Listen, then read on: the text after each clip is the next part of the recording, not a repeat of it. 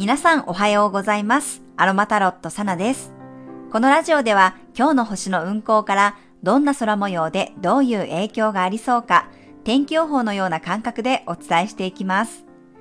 今日の過ごし方のヒントとして心を癒すアロマやハーブ、カードからのメッセージをお楽しみください。はい、今日は11月22日の水曜日です。月は魚座エリアに滞在しています。今日が魚座の月のラストですね。伊手座の水星と90度の葛藤の角度を作っていて、大牛座の天王星とは調和の角度です。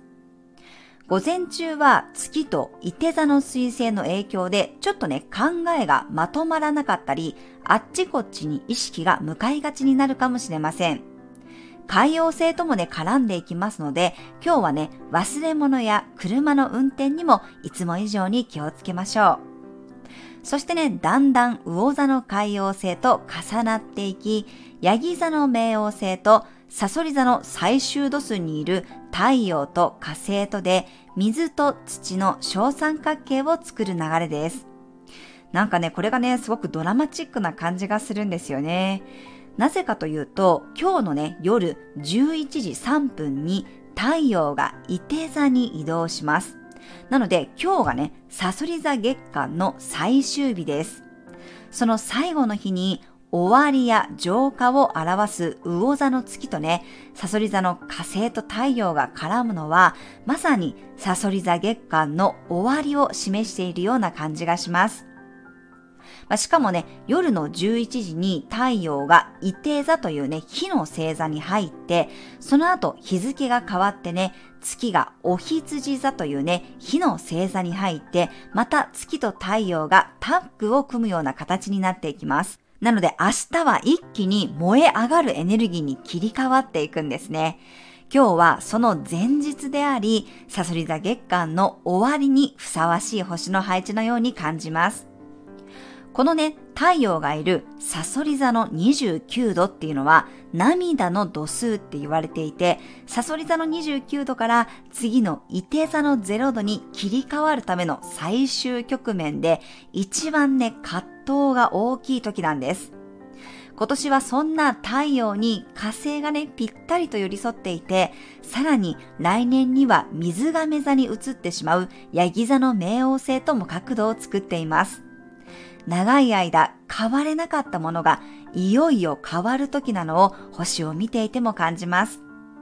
まあ、今年は特にね、いろんなものが暴かれてきたと思います。今ニュースに出ている問題って、実はね、みんな知っているようなことでしたよね。ずっと昔から分かっていた問題だったり、ずっとグレーゾーンのままだったりしたもの、暗黙の了解とされていたり、噂として片付けられてきたものです。それがね、もう今のこの時代、ごまかせずにここまで社会問題になっていて、もうね、今のままでは次の時代にはいけないことを示しているように感じます。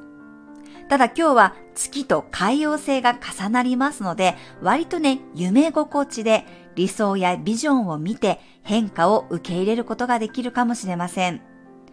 大牛座の天皇星という変化の星もね、月に絡んで優しく変わることを促しています。自分の価値観が変わったことに気がついたり、何かがポロッとね、外れることもありそうです。え私もね、昨日は守護天使とつながるワークをやっていたんですね。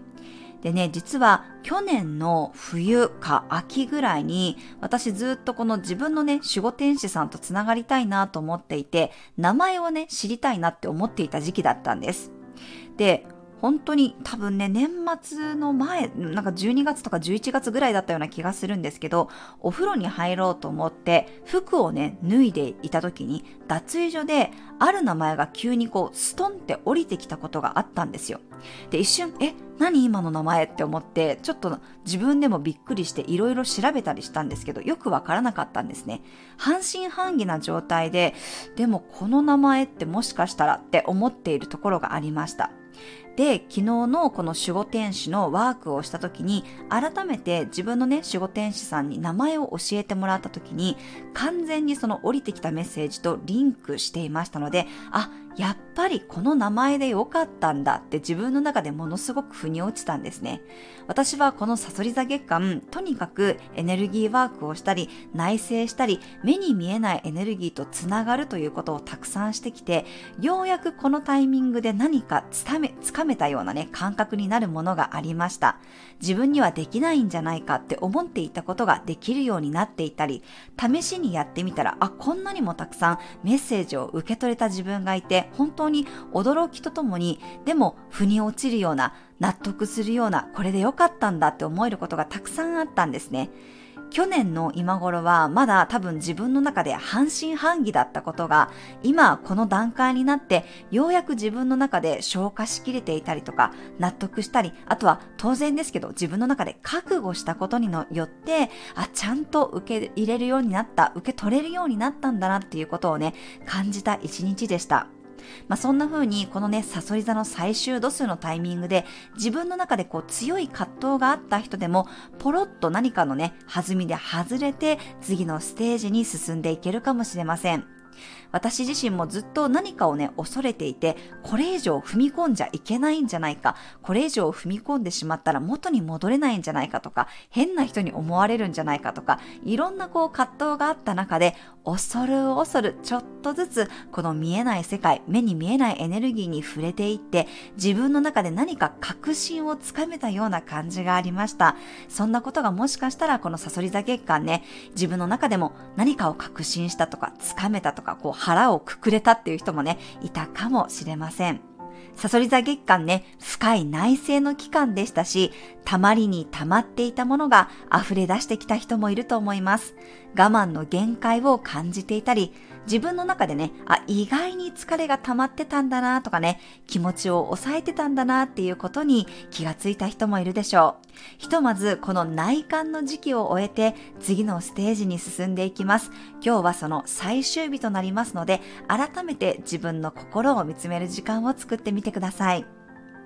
はい。というわけで、今日が最後のサソリ座月間ということで、自分の心を見つめて素直になれるように、イランイランやパチュリの精油がおすすめです。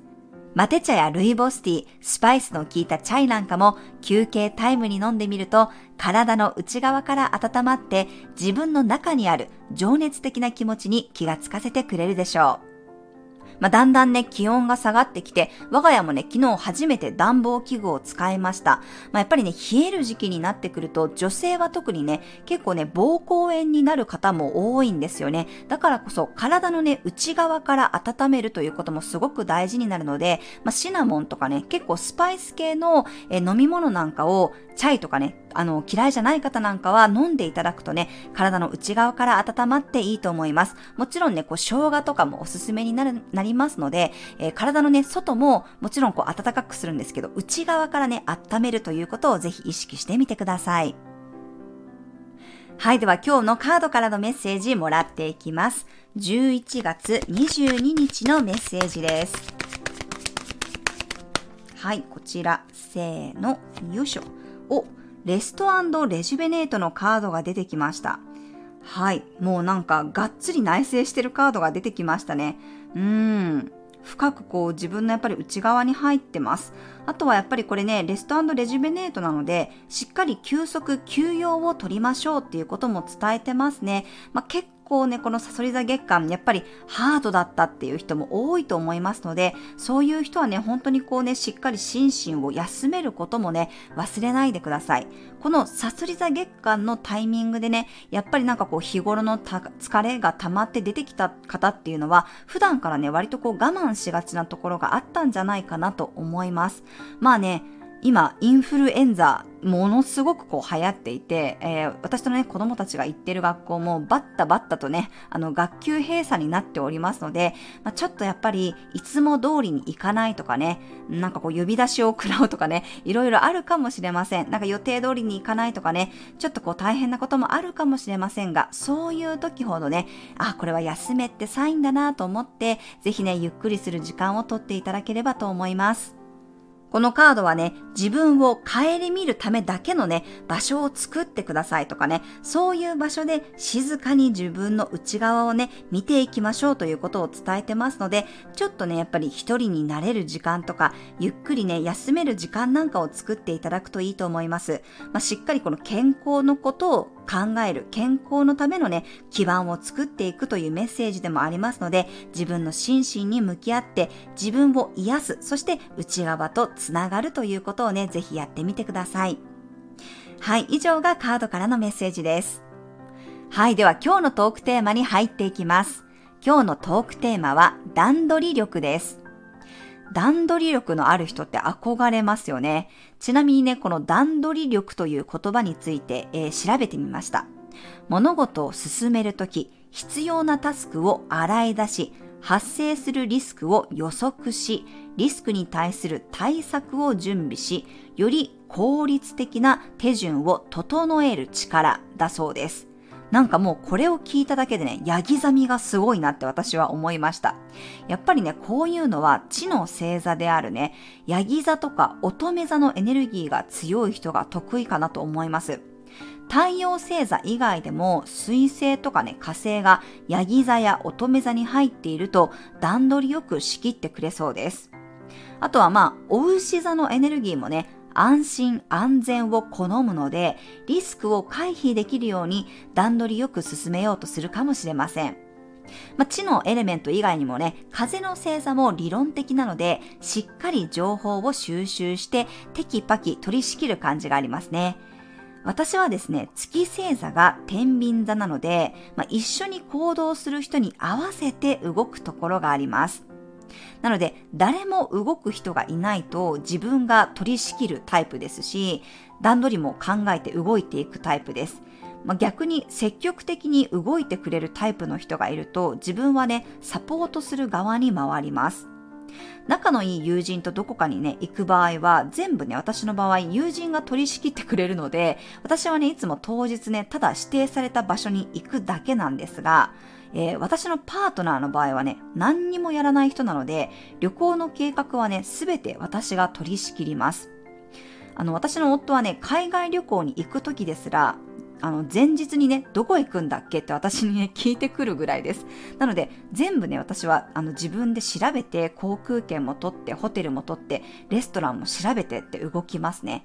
なので、この引っ越しも同じでね、あの、結婚してからの家はすべて私が内覧して私が契約してるので、あの、今回の引っ越しの交渉もすべてね、私がやってますね。割とこう自分で段取りよく動いてるかなと思います。なので、段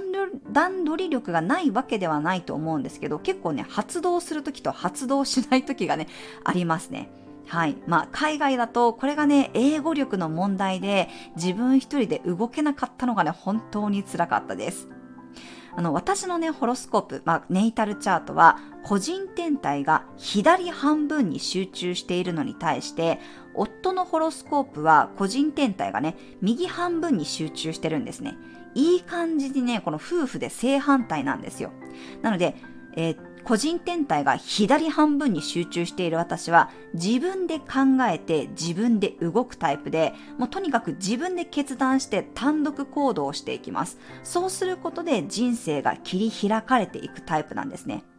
で、夫はもう真逆で個人天体が全部右半分に集中しているので、人と関わって人生が動いていくタイプの人です。なので、海外の会社へのこの転職っていうのも全て人からの紹介でした。まあ、紹介を受けてそこから引き抜かれたっていう感じだったんですね。で、今回の愛媛でのお仕事も私とか私と関わった人から流れてきた話なので、本当にね、やっぱり人からのご縁で夫の人生は動いていってるなぁと感じます。一緒にいるんですけど、やっぱり動き方、働き方がね、全然違うので、それだけでもね、このホロスココープを覗いてみると、どういうタイプなんだろうっていうのが結構ね、明確になるので面白いです。たまにね、ご夫婦で、えー、奥さんの方がね、旦那にリードしてほしいんですっていう方いらっしゃるんですけど、我が家の方ようにね、あの、女性側がやっぱり左半分に天体が集まってってて、男性陣があの右半分に天体があの集まってるとね、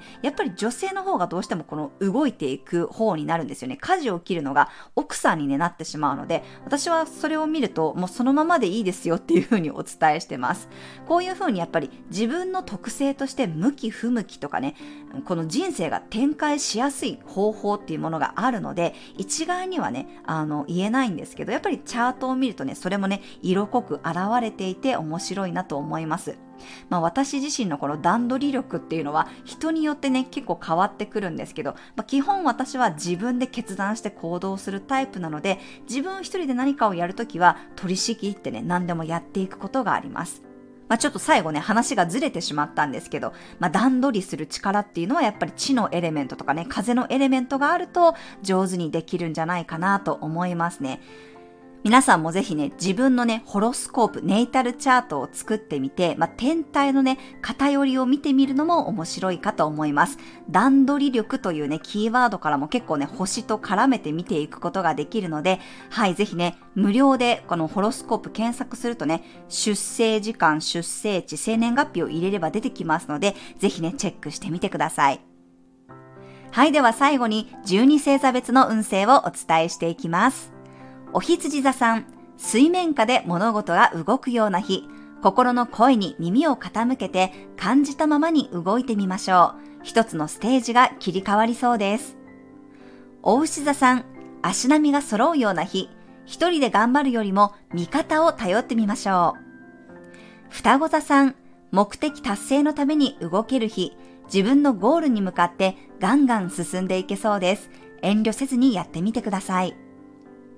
蟹座さん、探求心が強まる日、心がふわっと軽くなるメッセージが届きそうです。制限を作らずに自由に動いてみましょ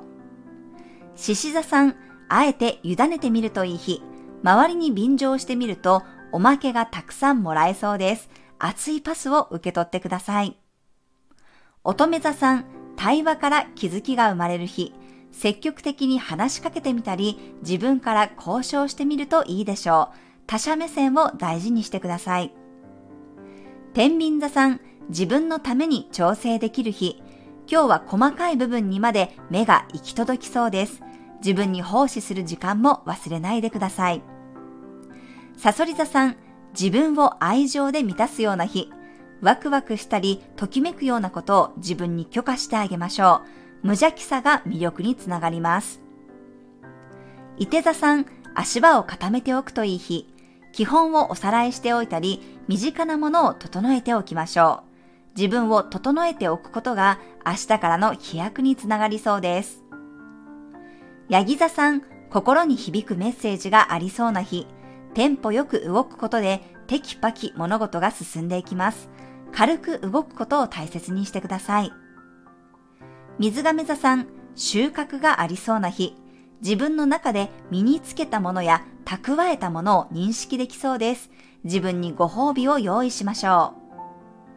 う。魚座さん、新しいルートでもスルスル進める日。むしろ変化があった方が新鮮で楽しめそうです。たとえ知らない道でも感覚的に進んでいけるでしょう。